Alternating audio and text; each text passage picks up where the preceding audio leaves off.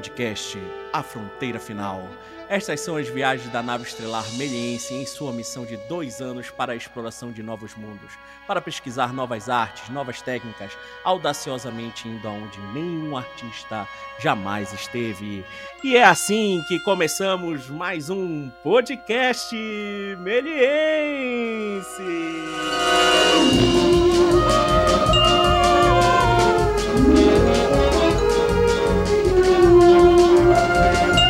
Sejam todos bem-vindos, sejam todas bem-vindas a mais um episódio do podcast, no qual vocês estão acostumados aí quinzenalmente, ouvindo nos seus ouvidos aí. Estamos chegando sempre perto de vocês e hoje com um tema, né? Um tema, vamos falar assim, um tema improvável, um tema de outro mundo, um tema de mundos que podem vir por aí, né? Quem sabe? Mas infelizmente hoje não teremos a presença do nosso outro apresentador, William Moore. Deixo aqui o meu abraço, mas não quer dizer que ele não vai participar. Aguardem que vai ter uma perguntinha aqui do nosso grande William Moore. Mas temos dois grandes convidados, um que já veio aqui né, outras vezes, que é o professor André Carvalho, professor de semiótica da nossa queridíssima faculdade. E aí, André, bem-vindo! Opa, é sempre um prazer estar aqui, Portela. E ó, tema sensacional, tô drento, adoro o negócio. E olha, hoje dá pano pra manga, hein? Dá, hoje vai dar pano pra manga. É aqueles episódios que a gente sempre vai ter outro, né? Que sempre dá pra puxar outros e outros e uma outros. Parte 2 aí.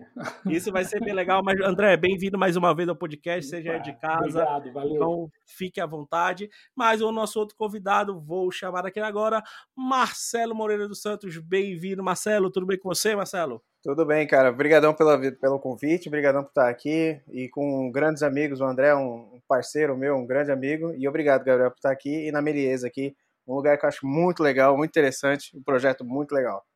Que legal, bem-vindo. Então, falar um pouquinho aí do Marcelo, né? Sempre a gente faz a nossa apresentação, mostra, fala quem é um pouco do, do, do nosso convidado. Então, o Marcelo é formado em rádio TV pela UCDB de Mato Grosso do Sul, especialista em comunicação audiovisual pela PUC do Paraná, mestre e doutor em comunicação e semiótica pela PUC de São Paulo, pós-doutor em comunicação, cultura e arte pela Universidade de Algarve, em Portugal, atuando principalmente nas, nos, nos, temas como poética no cinema, análise semiótica e sistemática, ecossistemas transmediáticos e ecocomunicação. Além disso, autor do livro Coelhos, que conta uma história de, de uma distopia no futuro com o pé aqui no Brasil. Pô, André, então, esse tema de hoje, no qual vou falar aqui agora, que é a ficção científica, a grandiosa ficção científica, isso aí você nem, nem, nem tem que falar, né?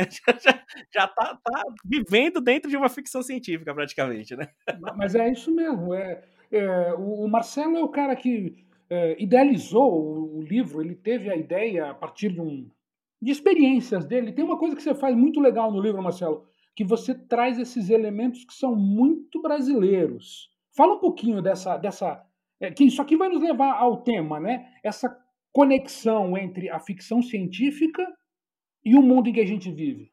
Você sabe que, que quando, eu, quando eu comecei a pensar ó, coelhos, eu comecei junto com a minha esposa, a Roberta. A gente ia tomar água de coco, né? E a gente falava assim, cara, a gente podia fazer uma coisa brasileira, mas com ficção científica. E aí a gente ficou batendo papo e parecia que era uma coisa assim, ah, isso aí é meio bobagem. E aí, de repente, aquilo foi crescendo, virou um roteiro de longa-metragem. Esse roteiro, uh, eu fui para uma final pra, na, no Festival de Havana, de roteiro original.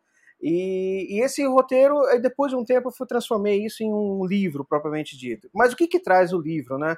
Eu me lembro, eu sou fã do Shinichiro Watanabe, para quem não conhece, é autor aí de dois, dois grandes é, séries de TV, de animação de, japonesa, que é Cowboy Bebop e Samurai Champloo, e nós éramos muito fãs do Cowboy Bebop, e, e o Shinichiro Watanabe falou assim, eu coloquei tudo que eu gosto dentro de uma ficção científica. Eu adorava Star Wars e eu quis fazer uma coisa, só que um Star Wars do meu jeito.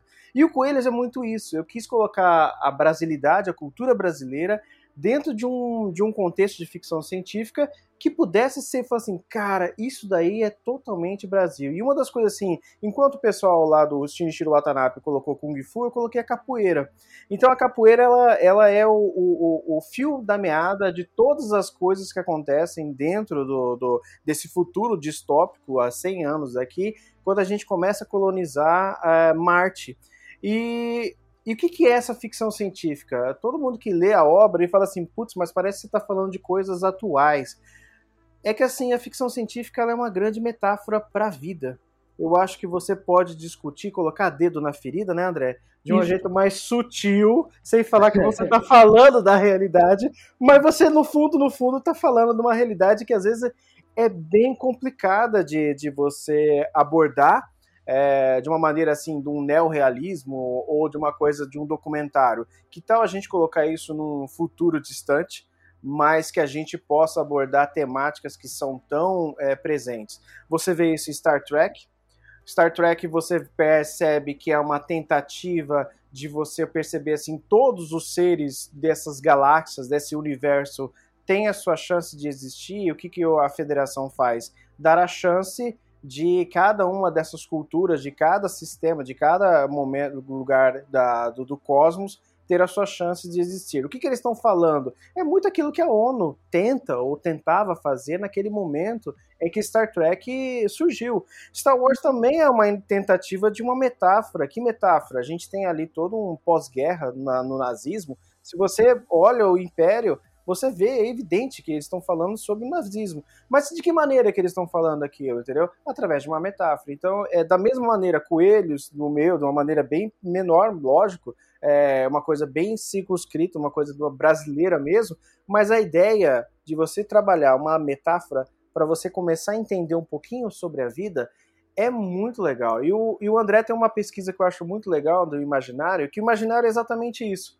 É você falar de coisas pesadas, só que de um outro contexto, entendeu? É isso. É, é colocar uma roupa diferente sobre a coisa com a qual você está lidando, né? Porque Exatamente. o ser humano tem medos, né? O medo principal que nós temos é o medo de morrer. E é interessante porque nós temos medo de morrer, mas morrer é inevitável, não dá para né, escapar dessa, né?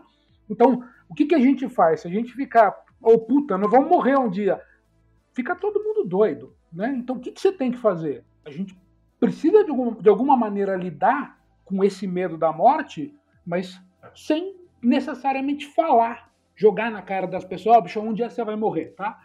É, pô, nós já temos notícia ruim o suficiente todo dia, não precisa. Já até demais. não, e tem, e tem, vocês comentando isso, tem até uma, uma, uma, uma definição que eu acho maravilhosa. É difícil achar uma definição, né? Pura e clara ali da, da, da, ficção científica. Mas tem uma definição que é do criador do Twilight Zone, que é o Rod Selling, né? Que ele fala, que é muito curioso isso. A fantasia é o impossível tornado provável. A ficção científica é o improvável tornado possível né? Então é, é, aquele grande questionamento, né, André? E se, né? E se acontecesse aquilo ali? E se, se tivesse pobre, né? Vamos entrar nos estilos aí de, de ficção científica, os aliens, né? Uma a viagem ao espaço, os monstros, né? Vamos lá. Se, e se os dinossauros voltassem, é, né? se, se, e se o mundo acabasse amanhã, né? Os, as nossas as... avós já falavam uma coisa legal, né? Elas falavam assim: o futuro a Deus pertence. Por quê? Porque Sim. futuro é futuro, você não tem como se meter nisso, né? Ah, mas Sim. aí o que, que acontece? Olha só que legal que é esse pulo de gato aqui, né? É, se o futuro é imprevisível, se o futuro é uma massa disforme, né? nós podemos moldar ele do jeito que a gente quiser, né? É claro, a gente não vai moldar isso de uma maneira que seja diferente do nosso mundo. Eu acho que, sabe, entrando nesse aspecto aqui, Portela, que é, pô, Talvez a grande pergunta que a gente precisa fazer é essa, né? Por que, que a ficção científica, apesar de ser umas coisas muito loucas, nos atrai? Né? Sim. Por que, que a gente simplesmente não consegue ficar sem ver filme de ficção científica?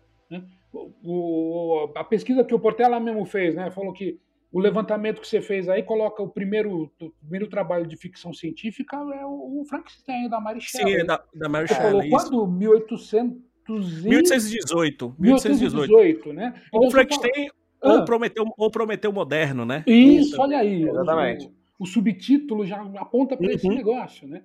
Então, será que não dá para a gente fazer essa, essa é, modelar o futuro a nossa conforme a nossa realidade atual por causa disso? Eu quero que você fale disso, Marcelo.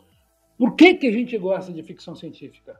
Eu acho, eu acredito muito que a gente gosta de ficção científica. Primeiro, é, é interessante a gente observar os limites, né?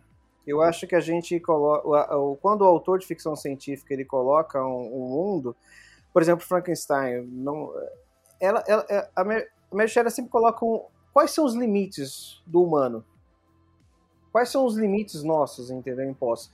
Tem um outro, tem um filme do Fritz Lang chamado Metrópolis que eu acho bárbaro, ele é muito atual, ele eu acho ele muito atual assim, e porque ele exatamente trabalha essa coisa. Até onde o ser humano pode chegar com essa tecnologia, com isso tudo que está acontecendo? Porque se a gente parar um pouquinho para pensar, a ciência ela acabou eh, sendo é, colocando, sendo colocada no lugar de Deus. Isso.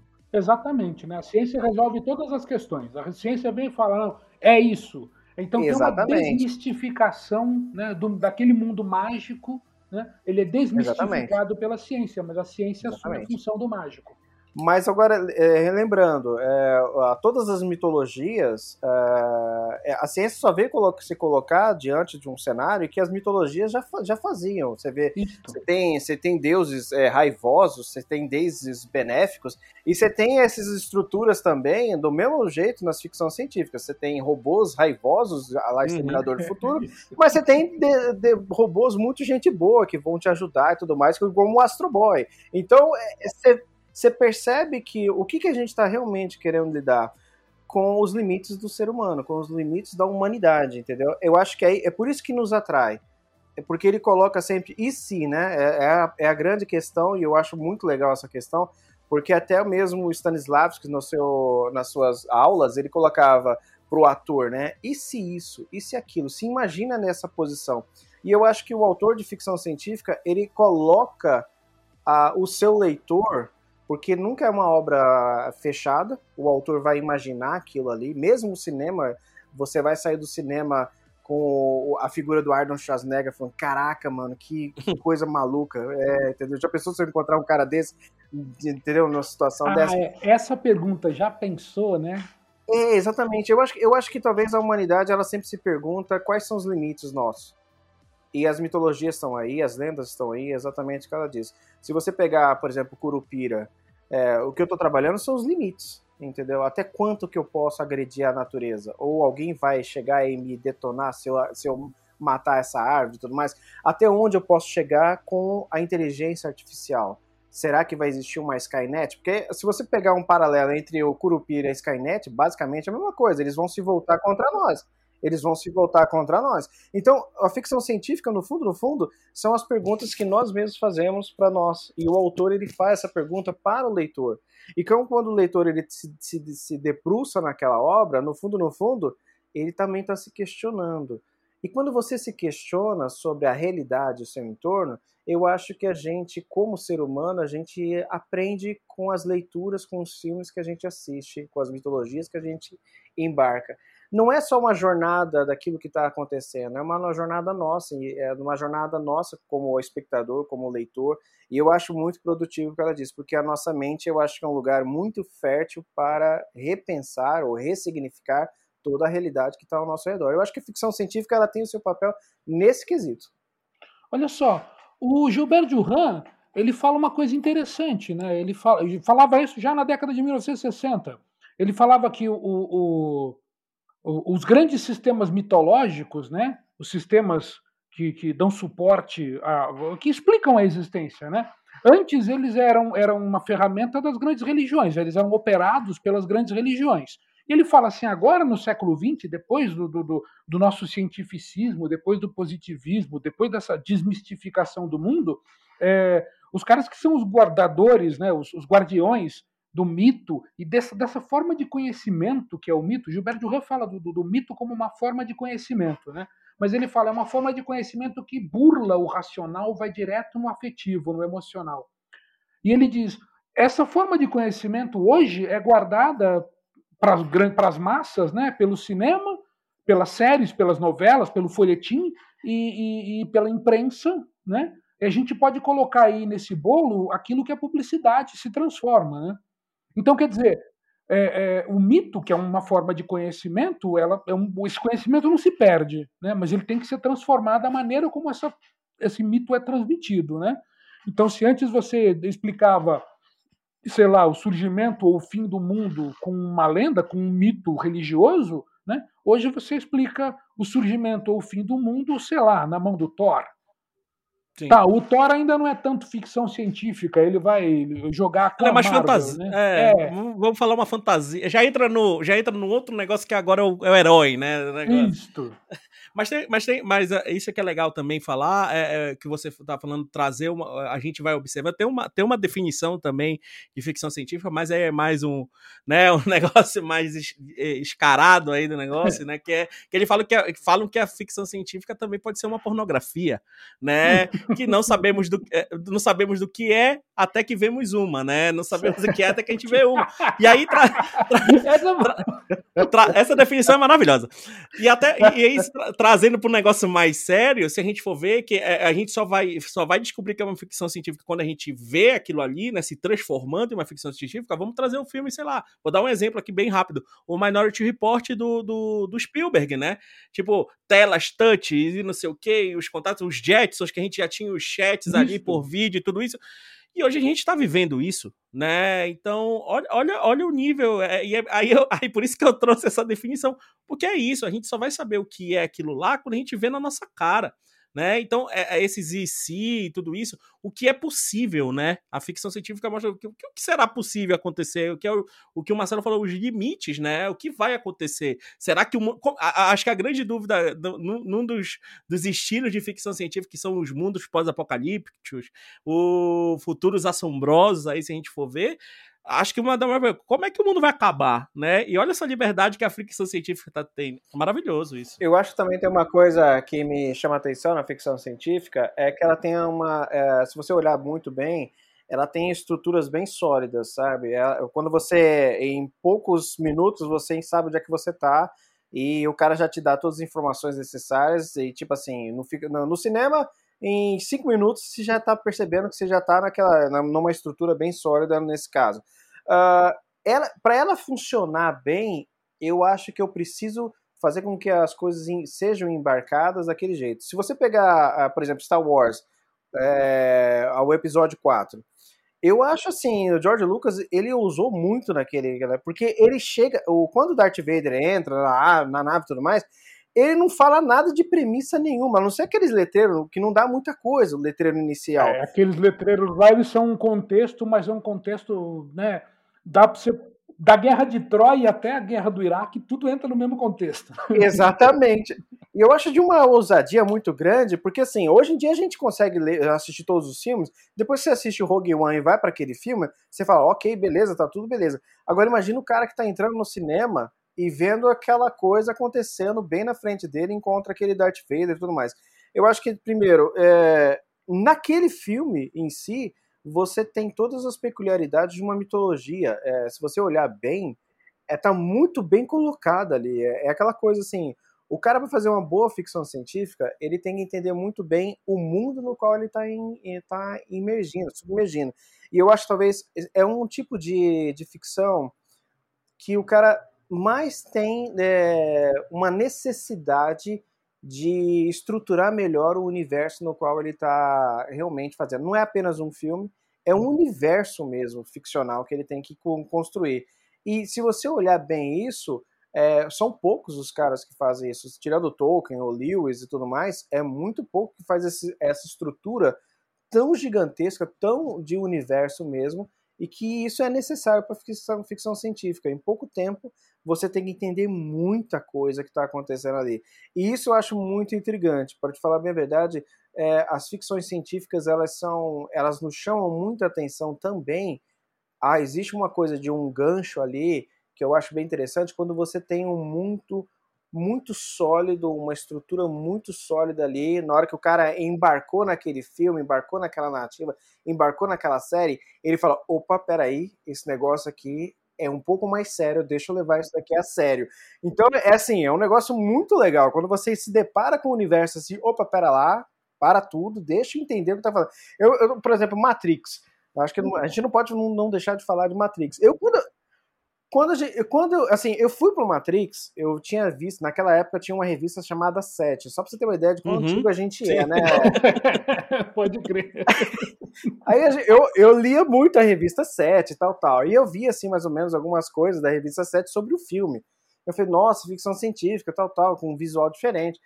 Só que quando eu me deparei com Matrix, eu falei assim, cara, o que, que é isso que eu estou assistindo? O primeiro filme foi assim arrebatador, que eu acho também o melhor filme, a gente é disparado o melhor filme. E assim, nos primeiros momentos você fala assim, cara, o que é isso? Porque é, é exatamente isso, é, é pouco momento e você fala assim, caramba, você reconhece que existe uma estrutura muito sólida e, o, e os caras demoraram um bom tempo para col colocar aquilo daquela maneira. Então eu acho assim, é, até mesmo o leitor, o espectador, parece que quando ele se depara com uma estrutura tão sólida assim, ele dá um respeito assim, opa, peraí, para tudo. Deixa eu, deixa entender. eu parar aqui. É, é deixa eu parar tudo. Deixa eu, deixa eu. Chegou o momento abujanra do podcast. Deixa eu fazer uma provocação aqui. É, eu estou pensando aqui que não dá para você criar um universo novo só porque você quer fazer um filme, certo? Até porque Sim. se você fosse criar um universo novo, considerando que o universo novo, que um, esse universo em que nós vivemos é uma trama muito louca de muitas coisas, da biologia, a geografia, a geologia, ao psicológico, ao comportamental, deixou de ser um livro ou um filme, passou a ser um, uma enciclopédia, né? Então, Exatamente. esse, esse universo novo que é criado, o que vai dar o fundamento para ele é a metáfora para a realidade, né? Porque eu vou mostrar para você as coisas que são diferentes. Por exemplo, não é o Hitler, é o Darth Vader. Ok, exatamente. Isso é diferente, mas todo o resto é igual ao universo que você vive. É, exatamente. Eu acho que é aí que, eu acho que, é aí que entra o, o elemento que você tem que. A, da metáfora. Isso. Porque se você não colocar a metáfora nesse, nesse campo, ok, eu entendo, eu estou naquele universo, mas espera lá, esse universo tem algumas coisas que são parecidas com o meu universo talvez é o traço humano do, da ficção científica, entendeu? Porque os questionamentos é, do Luke Skywalker, os questionamentos do Neo, são basicamente os questionamentos humanos, entendeu? De dúvida, será que eu sou capaz de sair do meu planeta? Será que eu sou capaz de deixar toda a, minha, a vida que eu levo para eu realmente abrir mão da, da estrutura que eu tenho para ir para essa aventura? No fundo, no fundo, todos nós temos um momento desse na vida, Entendeu? É. Que a gente tem que decidir de sair de casa ou não. Entendeu? Será que eu saio de casa para tentar a vida em São Paulo? Será que eu saio de casa para tentar a vida, sei lá, no Canadá é, ou na Inglaterra? Todo mundo chega num momento desse. E o Luke Skywalker e o Neo, é, eles têm esse momento também. Olha, é, você não quer ir comigo? Chega o Obi-Wan Kenobi, né? É, eu não sei, é, entendeu? É uma pergunta que, que a gente sempre se, se questiona. Será que eu estou preparado para aquilo? Então, exatamente nesse quesito, o André, a gente percebe que a ficção científica está falando de coisas que são tão corriqueiras, tão ordinárias, que aquela, mesmo que seja com sabres de luz, mesmo que sejam com é, robôs, mesmo que seja toda uma, é, como é que chama, uma nave Nabucodonosor do lado, etc., aquilo ali é muito próximo de um cara que está, sei lá, no interior do país, querendo aventurar a vida em outro lugar do mundo ou, ou outra cidade. Então é muito próximo. Talvez seja essa a grande, a grande mágica do, da ficção científica. Pera lá, eu vou te levar no mundo, mas esse mundo você vai perceber que eu estou falando exatamente da sua vida, entendeu? Eu estou falando um pouquinho de você. Deixa, deixa eu conversar um pouquinho com você que a coisa é muito mais próxima do que você pode dizer. Não é numa galáxia tão distante assim, entendeu? por isso uma galáxia tão distante nem tanto tempo atrás assim.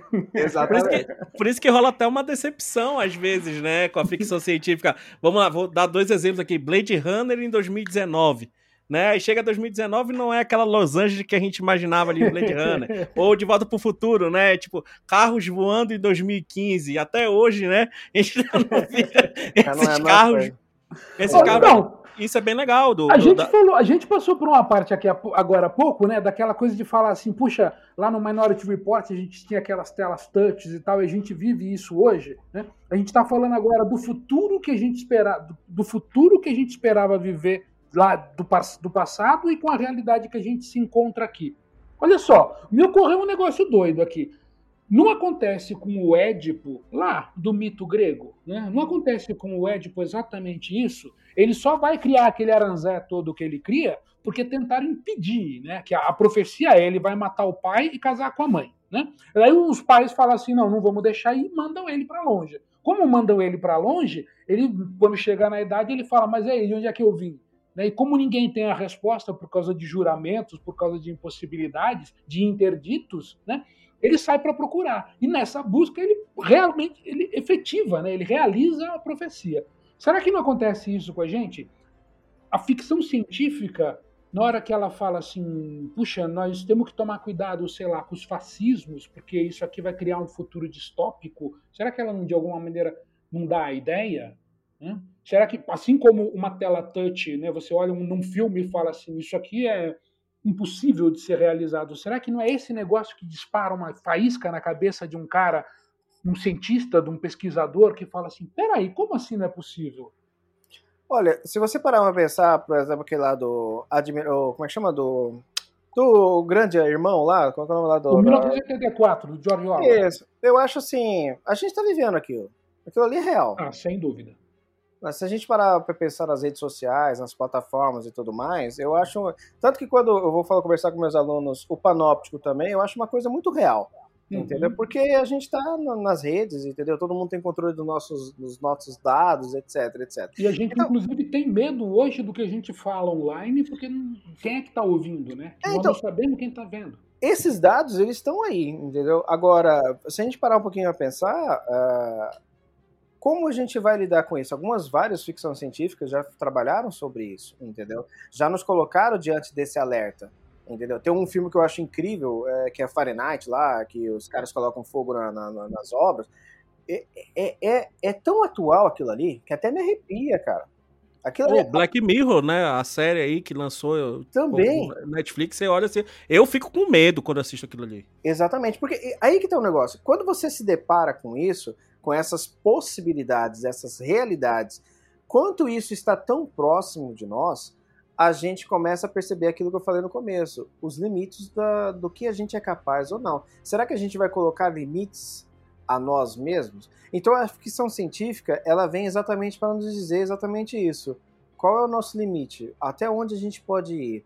Porque assim, eles vão o, o, o autor de ficção científica, ele estica a corda até onde der. Certo. Né? E aí, ele ó. Vai, leva, a corda até o limite. Ele leva a corda até o limite. E ele, e eles, ele nos leva nesse limite, nesse, né, é, esticando essa corda, para a gente realmente se deparar com esse futuro, essa possibilidade. Se a gente entrar nessa possibilidade, o que é que você faria se você tivesse nessas mesmas condições? Essa que é a grande pergunta da ficção científica, para o espectador e para o leitor. E é aí que é uma coisa que a gente se pergunta, cara, será que eu seria capaz de fazer isso se eu estivesse nessa, nessa posição. Exemplo, eu lembro que antigamente ninguém se importava nada com esse negócio de limite de horário para essa criança, né? Mad Max, para mim, cara, sempre foi terrível, assim. Cara, você assiste aquele futuro apocalíptico, caraca, mano, da onde? E criança pequena assistindo aquilo ali. Mas eu me lembro que da, da, da estrutura da, do Mad Max. Assim, na verdade, Mad Max foi o primeiro filme que eu vi e me deixou com medo de pensar no que poderia acontecer. Só aquela, só aquela abertura, né? Exatamente. Agora, imagina o seguinte, o que a gente está vivendo hoje? Não é uma crise que está indo a questão ambiental, petróleo. Se você ver a abertura do, do, do Mad Max, ele vai falar exatamente isso. Crise do petróleo, seca, etc, etc. Aí você fala assim, cara, esse, o que, que eu vou fazer, entendeu? Porque a gente, colapso total do, do meio ambiente, ele já, o, o, o autor lá, o, o cineasta, que eu esqueci o nome dele, o australiano, ele colocou, ele esticou essa corda. E ele já falou, cara, olha o que pode acontecer, entendeu? Se a gente não tomar conta do nosso planeta. Então não é uma coisa assim, fala assim, e agora? O que, que, o que, que você vai fazer com isso? Porque ele colocou isso na década de 80. A gente, a gente deu ouvidos para aquilo? Não. É, foi 40 anos. Agora, né? É, agora. Aliás, o Mad Max Estrada da Fúria, que é recente, é quando? É 18, 17?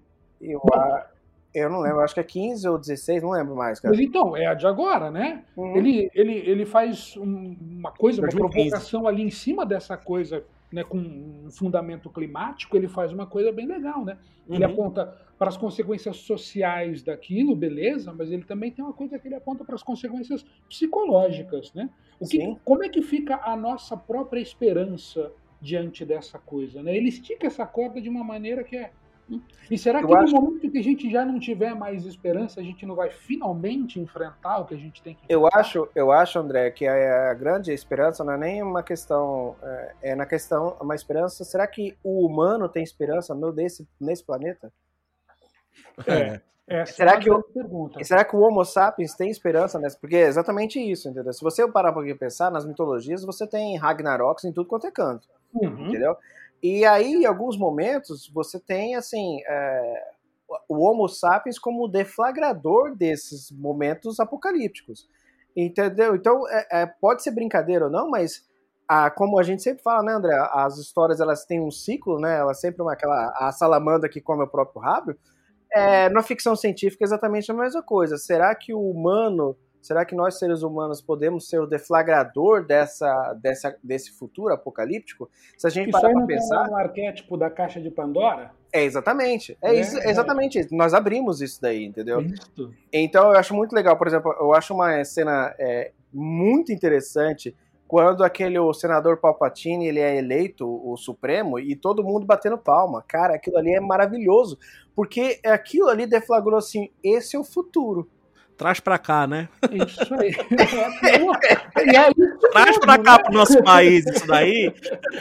e aí a gente já sabe o que tá acontecendo. É, né? Exatamente, cara. Então isso é muito atual, cara. Entendeu? Você fala assim, putz, ficção científica é vir num da galáxia distante? Não é, cara. Não é não galáxia. É tão distante assim. Não é. De forma Mas então, a ficção científica está fazendo exatamente esse trabalho, não é? Ela está assumindo a função de ser o portador do mito.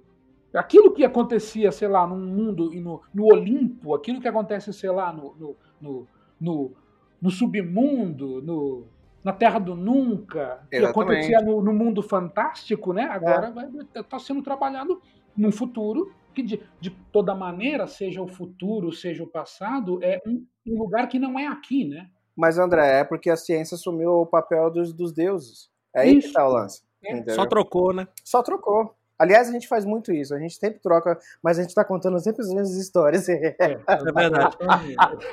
agora, agora vamos aqui para uma pergunta, né? Como eu falei, vai ter uma participação aqui do William Moore e até entra um pouco nisso aqui que a gente está tá comentando, né? Sobre a termologia. Então vamos vou mandar aqui a pergunta do Will e a gente pode ir comentando também em cima. Vamos lá. Então, a minha pergunta é o seguinte: eu gostaria de saber se ainda é usado esse termo ficção científica, ou agora eu tenho ouvido que tem isso de ficção especulativa. Esse termo procede? É a mesma coisa que ficção científica? É outra coisa? É mais abrangente? Essa é a minha dúvida.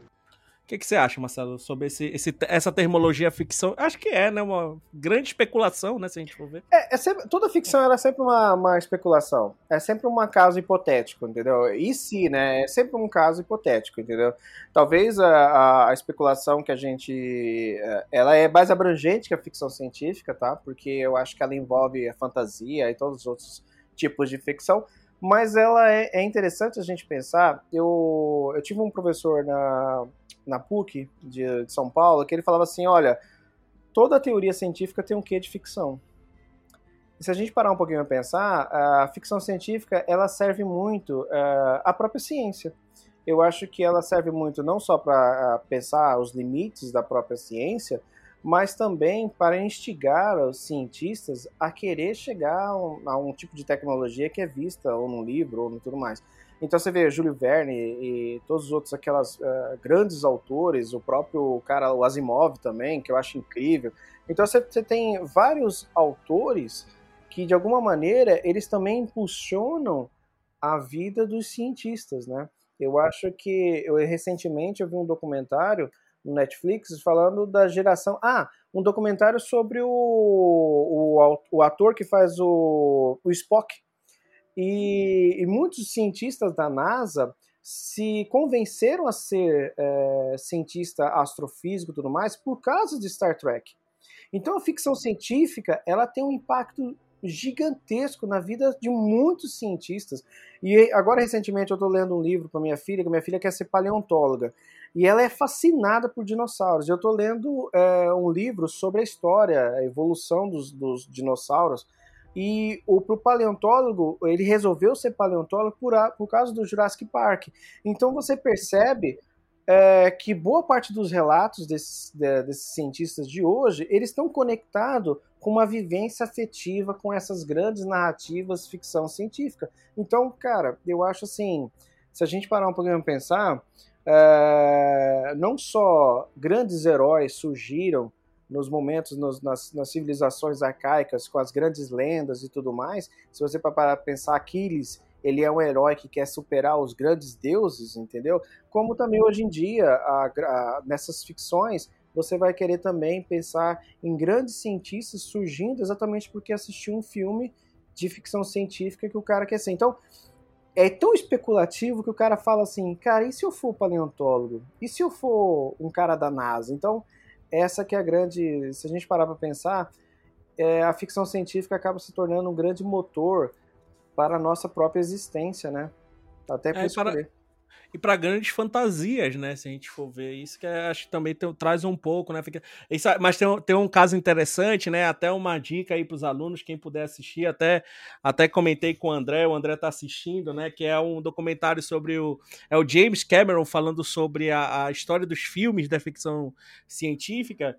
E tem um negócio que é. é, é não se você chegou a assistir, Marcelo. Não sei se você chegou a assistir. Não, não cheguei, esse, mas eu vi alguma, esse... alguma, algumas coisas só, mas eu fiquei fascinado, cara, com o que eu vi.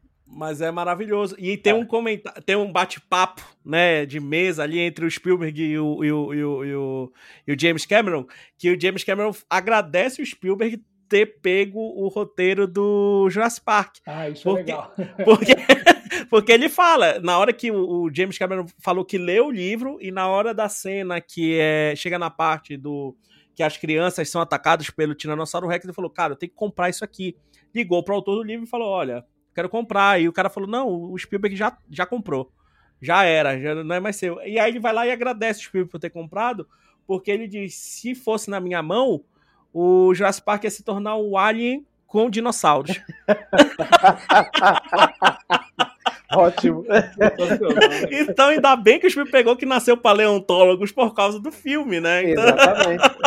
Exatamente. Mas você sabe uma ficção científica que eu acho assim, uma, uma obra impecável, é Contatos Imediatos, cara. Eu acho maravilhoso. Que, cara, maravilhoso. aquilo ali, assim, é, é, do jeito que ele foi feito, ele é incrível, cara, de ponta a ponta assim, né? Arrepia muitas das cenas e você percebe que ali não tem muito assim recursos visuais nem nada daquilo. Não, é, é bastante limitado até, né? Exatamente, mas ele cria uma ambiência, o Spielberg, eu, a, a, temos que agradecer o Spielberg por essas iniciativas Não, é... dele, cara, porque eu achei muito incrível, principalmente aquela fase 80, começo dos 90, assim, que eu uhum. acho impecável. Apesar de eu gostar muito da lista de Schindler, eu acho muito que maravilhoso, é maravilhoso. Que é maravilhoso. Mas eu acho que em termos de ficção científica, ele e o George Lucas, eles reinventaram, né? Ah, sim. Sim. Eles foram a, a, os dois toques de Midas, né? Exatamente. Acho que o Spielberg tem uma coisa é, que é bastante interessante, que ele puxa um pouco do cinema de terror, né? Que é o não mostrar. Exatamente. Sugere, né? Exatamente. Aquela luz, aquela coisa. Acho que nesse, nesse documentário do James Cameron mesmo, ele comenta que uma, uma cena do Contatos Imediatos, quando uhum. é, ele não mostra, né? Mas tem uma criança que a, que abre a mãe a porta. escuta uns barulhos, né? E a mãe sai da sala assim, a criança olha pela janela e fala assim: olha que bonito que eles são. E você A cena icônica, né? Do filme. Ah, isso, mas, né? O, o, o Spielberg André. fala assim: coloquei um monte de gente fantasiada, de palhacinho, de bichinho, de papai. Aí a criança abriu aquele sorriso, né? Ele não te mostrou alien, ele fez a criança ver um alien.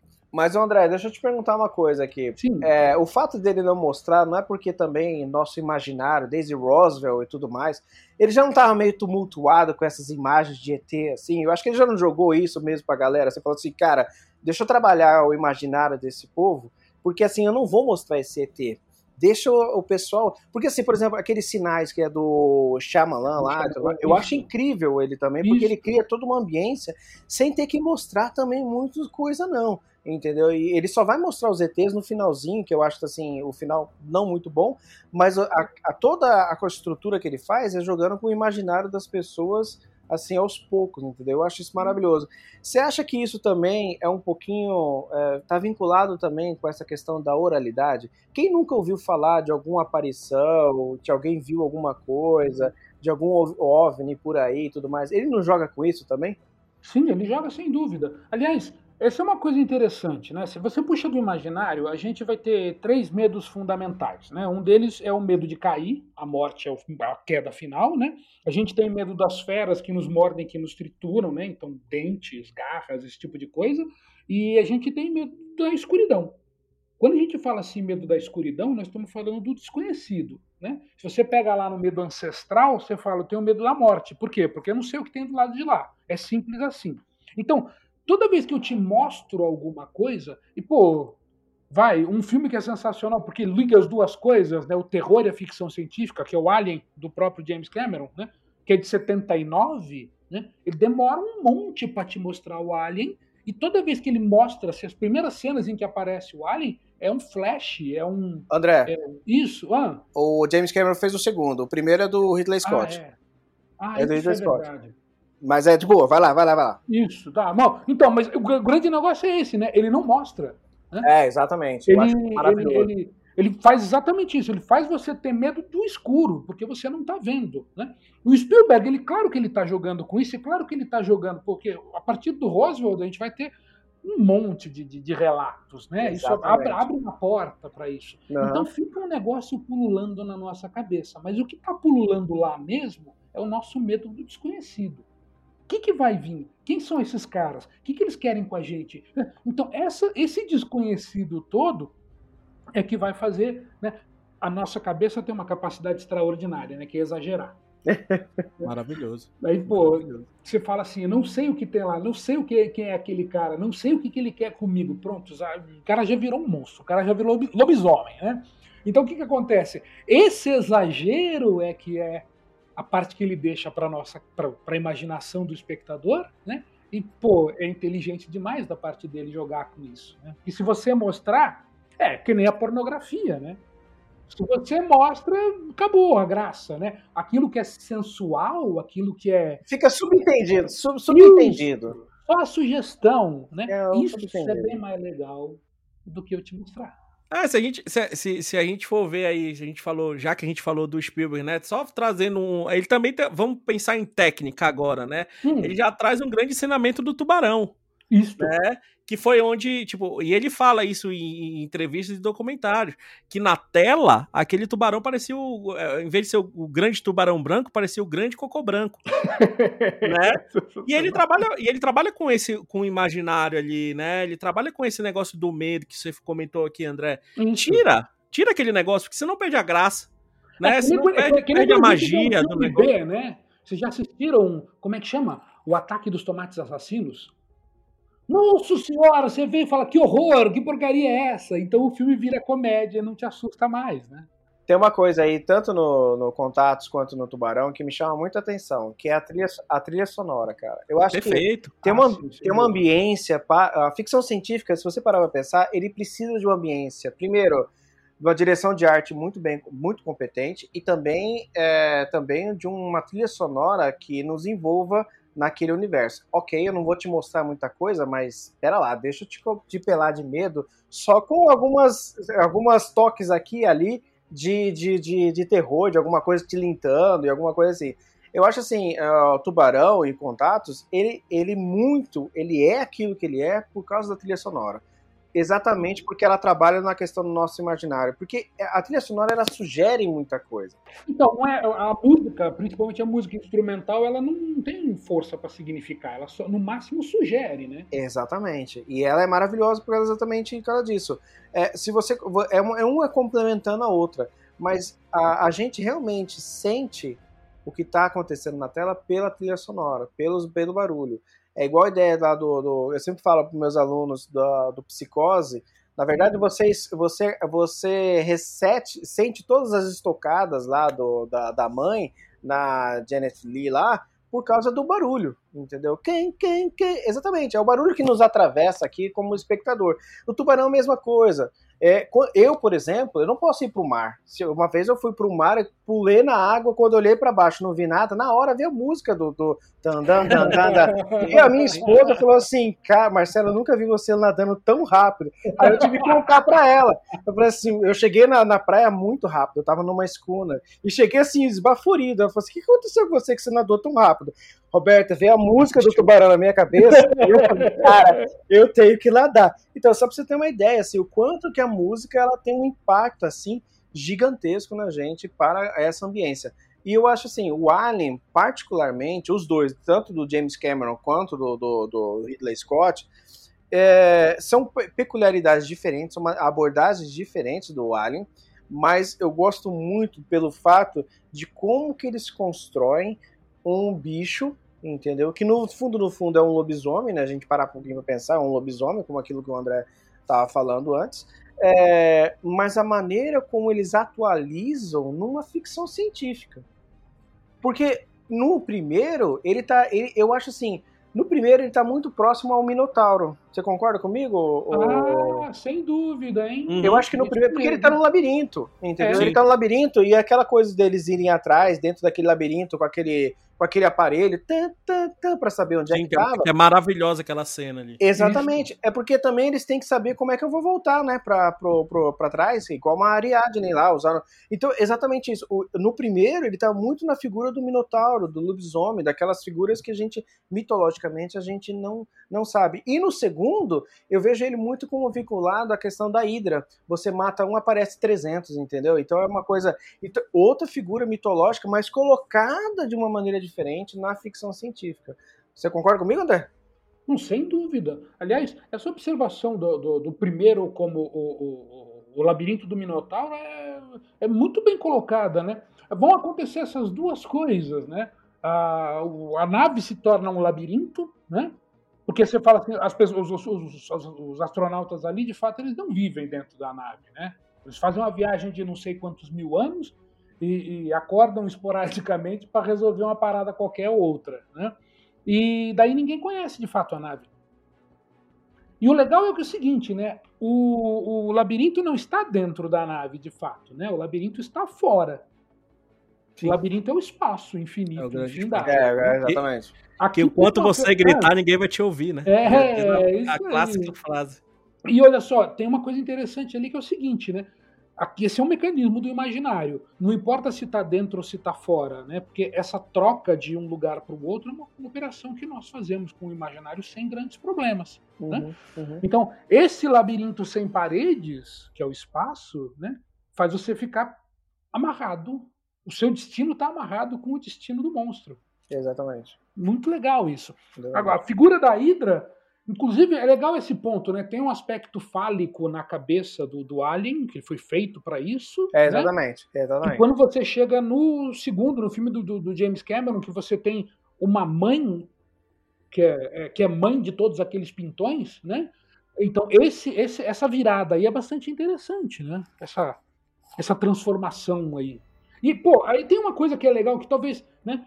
O, você falou lá atrás, Marcelo, que a gente a, a, ficção científica permite que a gente comece a lidar com aquilo que a gente tem dificuldade em lidar no mundo. Por exemplo, o Star Trek, o Star Trek falando do papel da ONU, né? O Aliens, o primeiro do Ridley Scott, onde essas questões são apresentadas, né, que tem que ser uma heroína mulher para enfrentar um monstro que tem uma cara fálica. Isso aí não é uma coisa que vai é fruto da luta feminista que naquele momento ganhava uma força. Né? Eu acho que sim. E a Sigourney Weaver ela faz impecavelmente esse papel, né, cara? Vou falar ah, a verdade. Sim, sem dúvida. Não, a Sigourney Weaver, caramba, ela engole o filme, né? É, eu acho, cara. E assim, eu não conhecia ela antes daquele filme. E eu achei ela, é, é, ela é impecável, assim. Apesar de ter assistido muito cedo. Cara, a gente, como a gente assistia esses filmes pesados cedo, né, cara, naquela época, hoje em dia ninguém não poderia nunca assistir aquele troço lá, mas mas ele, ele, é exatamente isso. Eu acho que talvez as questões uh, muito recorrentes naquele ambiente. Pera lá, deixa eu pegar isso daqui e colocar isso numa ficção científica. E sim, eu acho que se a gente parar um pouquinho a pensar, a gente. Nós colocamos os nossos medos ali, né?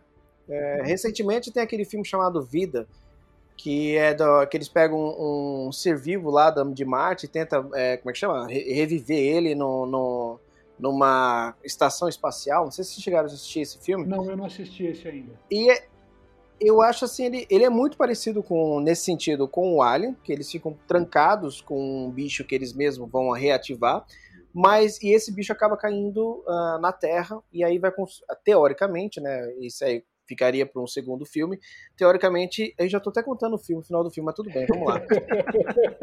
mas, spoiler! É spoiler demais, mas esse filme Vida me chamou muita atenção exatamente porque, uh, primeiro, como que a gente vai trabalhar com essa com esse ser vivo se a gente encontrar um ser vivo em Marte?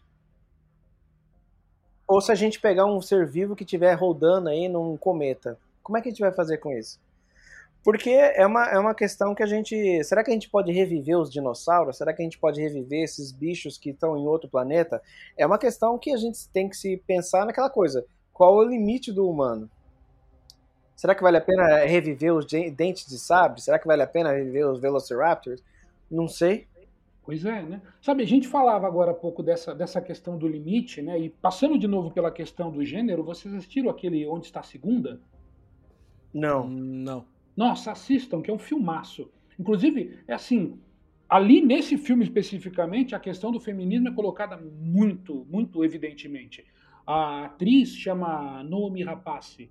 Pô, bicho, sensacional a mulher. Ela faz. Ela vive uma, uma. Ela vive sete irmãs. Elas são septuplas. São sete irmãs gêmeas. Numa sociedade onde você não pode ter mais do que um filho. Né? E. Pô, ela desenvolve sete personalidades diferentes e vive todas as sete dentro do filme, bicho. É sensacional. Ah, tem o, tem o William Dafoe no filme, então é foda. Ah, é, é pô, mas isso é mesmo. Tem uma coisa que é muito legal nesse filme, que é uma cena em que é, uma dessas, dessas personagens ela tem que pular do, do, do, do topo de um prédio para outro prédio. Aí ela olha e pô, ela passou o dia brigando, apanhando, correndo, tá cansada pra caramba, tá machucada, tá toda fodida. Você olha e fala assim, pô, não dá, bicho. Aí as irmãs incentivam ela, falam assim, não, vai, você treinou a vida toda para fazer isso. Aí ela vai lá, sai correndo e faz o pulo. A cena é impressionante. Porque no momento em que você fala assim, pô, ela vai conseguir, sai o maluco do perseguidor dela que abre uma porta, vira o revólver para ela e atira nela. Ainda tomando tiro, ela consegue fazer o pulo. Você fala assim, caralho, isso não é uma metáfora para própria o próprio fazer da mulher, que tem que fazer todas as coisas do dia a dia e ainda pular de um prédio para outro, uhum. com o um macho escroto enchendo o saco, atrapalhando? É, é verdade. E a mulher, às vezes a mulher tem que fazer sete, sete funções ao mesmo tempo, né? Então é, é exatamente isso. isso. É, é. Esse filme é muito legal nesse aspecto. Essa metáfora que ele trabalha é sensacional. Uma, uma coisa que a gente estava comentando aqui, só pra gente já indo encaixando ali, mas eu não queria, não queria deixar de tratar isso daqui, que é uma, acho que é uma das exigências que, que, que a ficção científica tem, né, que é a parte da realização, né, da produção. A gente comentou isso aqui com o Spielberg, algumas coisas, e também isso, acho que tem, rola muito uma exigência de, de, de se produzir uma ficção científica, né? De tudo isso. Até é legal o Marcelo também comentar isso aqui, porque a gente trabalha com um mundo aqui na faculdade que é o mundo do 3D, né? Que tem uma liberdade de produção enorme, né, uma liberdade de criação enorme. E acho que isso também a ficção científica, os filmes, né, que a literatura na nossa cabeça também é uma liberdade enorme de criação, que eu acho que é uma outra coisa que atrai, né? A literatura de ficção científica atrai bastante, mas esse fazer do filme, né? A gente tem até um exemplo aí agora que tá que, que o Denis Villeneuve tá dirigindo, que é o Duna, que teve um problema gigantesco de, de, de, produção, né? Teve, teve no seu, na sua primeira versão, né? Teve um problema gigantesco de financeiro, de tudo isso.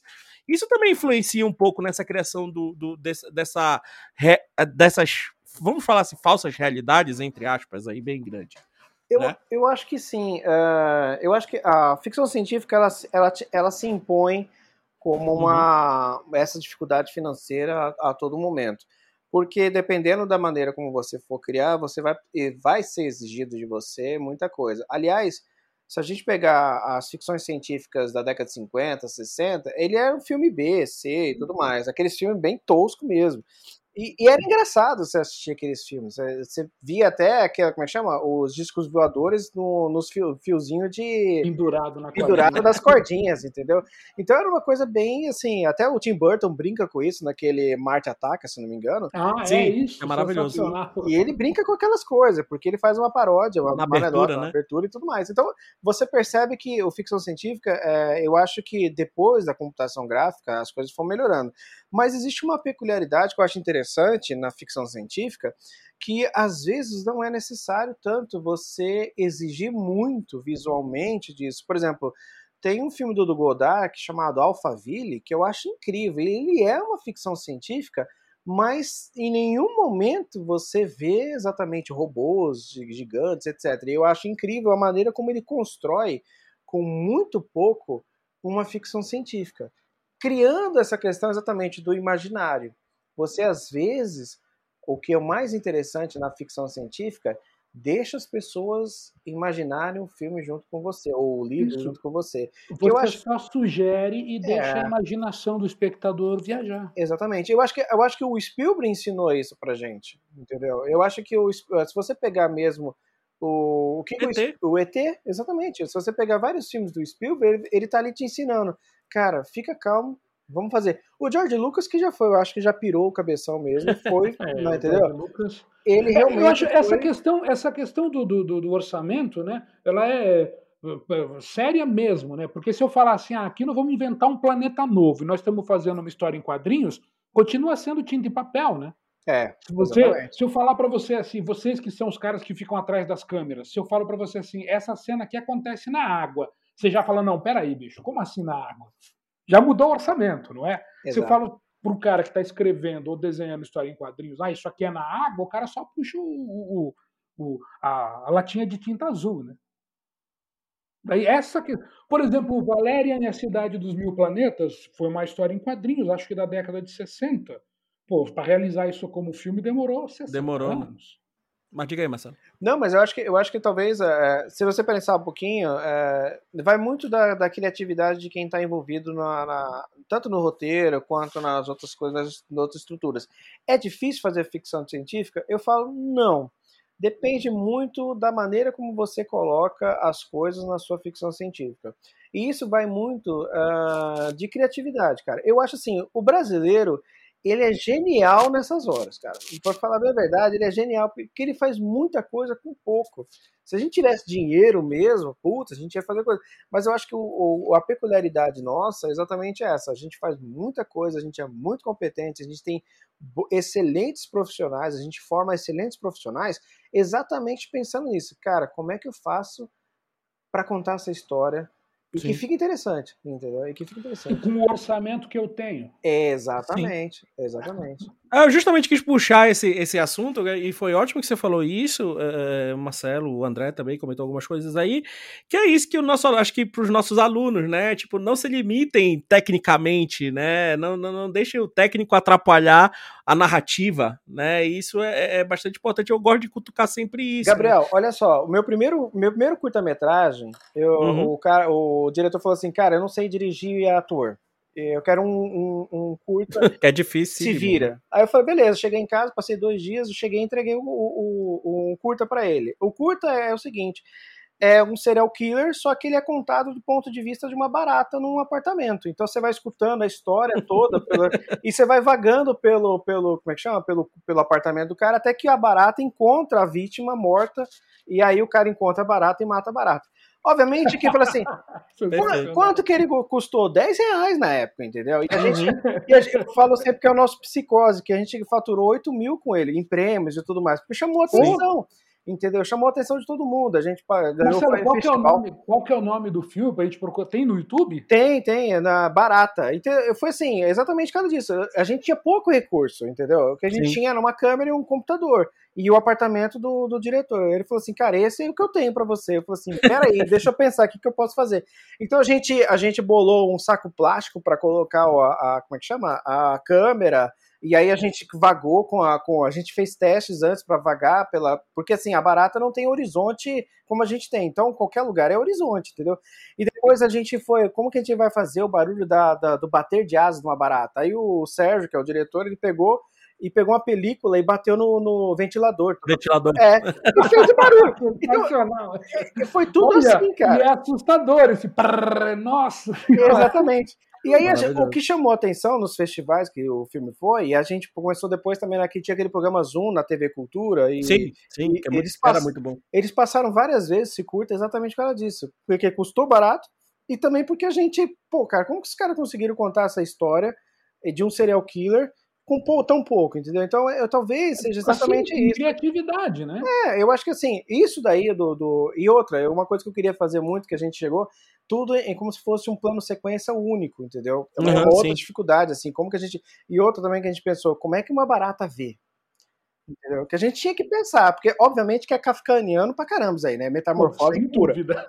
Mas a gente ficou assim, cara, como é que uma barata vê? O que, que ela escuta? Como é que ela escuta, entendeu? E a gente ficou assim, se, se debatendo com essa ideia, e aí a gente fez o curta, e aí é isso, entendeu? Eu acho que Então, aqui não tenta uma coisa legal? Fala assim, pô, como que uma barata vê? Como que uma barata escuta? Mas a gente não está fazendo um filme com uma barata, certo? A gente está fazendo um filme com uma pessoa. Exatamente. Mas aí Aí a entra. pessoa tem que ver com a impressão É. de que ela está vendo com a barata, mas ele não vai comprovar. Você Exatamente. um biólogo muito crica na audiência para falar, não, peraí, A é barata assim que da- barata. E o legal é que o áudio, ele é desconexo da. Quer dizer, você vê o, o visual da barata, a batida dela, mas o áudio é da televisão, que o cara tá escutando lá na casa dele, e é o noticiário passando falando sobre o serial killer. Então, assim, tem, tem que a gente chama de camadas de significação, entendeu? Então você tem várias coisas ali. E é isso, cara. Eu acho assim, os alunos, eles têm, assim, essa possibilidade realmente de criar coisas interessantes. Se você falar assim, cara, como é que eu posso fazer isso sem gastar muito dinheiro? É assim que a gente começa, entendeu? A gente, a gente não pode dar aquele passo gigantesco achando que a gente vai ter um mega orçamento. Não, eu acho que todo mundo começa com coisas pequenas e de repente você fala assim, se chama a atenção da indústria. É isso, do mercado. É exatamente isso. Eu acho que todas as histórias que eu vejo, é, até mesmo o Spielberg, ele começou com aquele filme do carro, né, de um carro que dispara e tudo mais. Sim, o Eu esqueci o nome dele, mas assim, duel em inglês, né? O- Em inglês é duel e em português é. Oh, meu Deus. eu não Agora lembro. fui eu. é. Eu mostro pros alunos esse, uma cena desse filme, encurralado. Encurralado, isso. Então, é, ele começa de maneira pequena, entendeu? Todo mundo a gente tem que começar com maneira pequena. E assim vai indo, cara. Sim, perfeito, perfeita colocação. Marcelo, André, queria agradecer aqui Opa. a presença de vocês, tá? Eu sei que esse assunto aí, né, Ah, vai, vai longe, vai longe. vai longe, né? Dá para abordar 500, quem sabe a gente não cria aí uma ficção científica parte 2, né? Ou a gente pega um Opa, filme legal. e a gente discute aqui de novo, mas em primeiro lugar, André, obrigado de novo aí pela presença, tá? É sempre um prazer, Portela. Aqui é sempre divertido. Que é maravilhoso aqui essa presença sempre, sempre trazendo muita informação aí pra gente. Lembrando, professor André aí com seus cursos, né, André? Isso. Imaginário e também o de semiótica. semiótica também, isso. Fiquem ligados. tá, a inscrição aberta. Tem turma começando essa semana. Maravilhoso. Então fiquem atentos aí, tá? Sempre fiquem atentos também nas redes aí da Melier para saber quando tá, vai ter turmas e tudo isso do, do, da- do- professor André, que é, é muito válido esse curso para fazer. Então, quem gosta da criati- pegar essa parte criativa aí, né, lógica do negócio, tudo isso, vale muito a pena fazer o curso aí do, do professor André, o imaginário e o semiótica também. E também obrigado por trazer o nosso convidado, né? O Marcelo aí. Marcelo valeu. Passa. Valeu, Marcelo, valeu. Massa. Eu só tenho que agradecer aí, Gabriel e o André também. E assim, quem quiser aí adquirir o livro Coelhos, depois qualquer coisa, é, entre em contato comigo aí. É, mas eu espero que o pessoal goste aí da- do nosso podcast aí, que eu fiquei muito feliz de participar. E dessa conversa, né, cara? Se a gente pudesse, a gente passava o, o Né? horas Ah, é, aqui, né, cara. Falando de um monte de coisa, a gente não ia cansar nunca. Mas É, obrigado mesmo, obrigado, Amelies, obrigado a todos vocês aí. E um abraço para todo mundo. Fica na Ô, paz. Marcelo, você quer passar suas redes sociais aí, onde te encontrar? Caso queira comprar o livro também, alguma Sim. coisa, fica à vontade. É, o livro você encontra em qualquer, como é que chama? Qualquer livraria, né? Na- ele está disponível em tudo quanto é canto, até mesmo é, e-book, né? É, ou Coelhos, só procurar Coelhos, tá? Pela, ele é pela, publicado pela Chiado Books, é, lá de Portugal, e aí tá disponível. E aí quem quiser me encontrar, é só arroba Marcelo Moreira Santos, e me encontra ali no Instagram, a gente tá sempre postando alguma coisinha ali. Inclusive algumas lives, né, André? Ah, é, de vez em quando né? a gente consegue se encontrar. Se encontrar. Mas é isso. André, também o seu livro, né, André? Divulga ah, é, é verdade. Vamos fazer o jabá, né? É isso aí. eu, eu, entro nessas coisas todas, inclusive tem, uso vários exemplos de ficção científica ao longo do livro, né? Chama é, Imaginário e Narrativas Arquetípicas. Esse ele está disponível de uma maneira mais, mais né, específica. Tem que ir no site da editora Criativo. Mas eu trabalho exatamente com isso, com teoria do imaginário. E, poxa, é super legal para essas duas coisas para a ficção científica e para fazer a gente ativar essa ideia, essa coisa da criatividade para contar uma história. Ó, oh, não querendo adiantar, eu li, é maravilhoso, viu? Vale a pena adquirir. Muito Pronto. obrigado. Pronto, jabá, jabás feitos, né? Isso aí. Então, galera, Quero agradecer a todos que estão nos ouvindo. Lembrando, podcast Meliense nas plataformas Spotify, no YouTube da Faculdade Melier, também no SoundCloud. Vocês não encontram lá, só basta buscar o podcast Meliense, tá?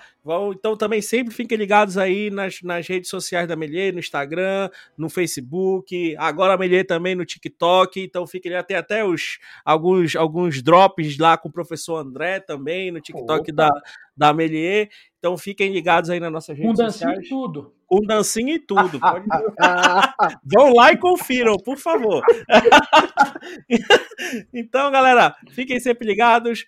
Ficamos por aqui hoje, mais um episódio do podcast Meliense. Forte abraço e tchau!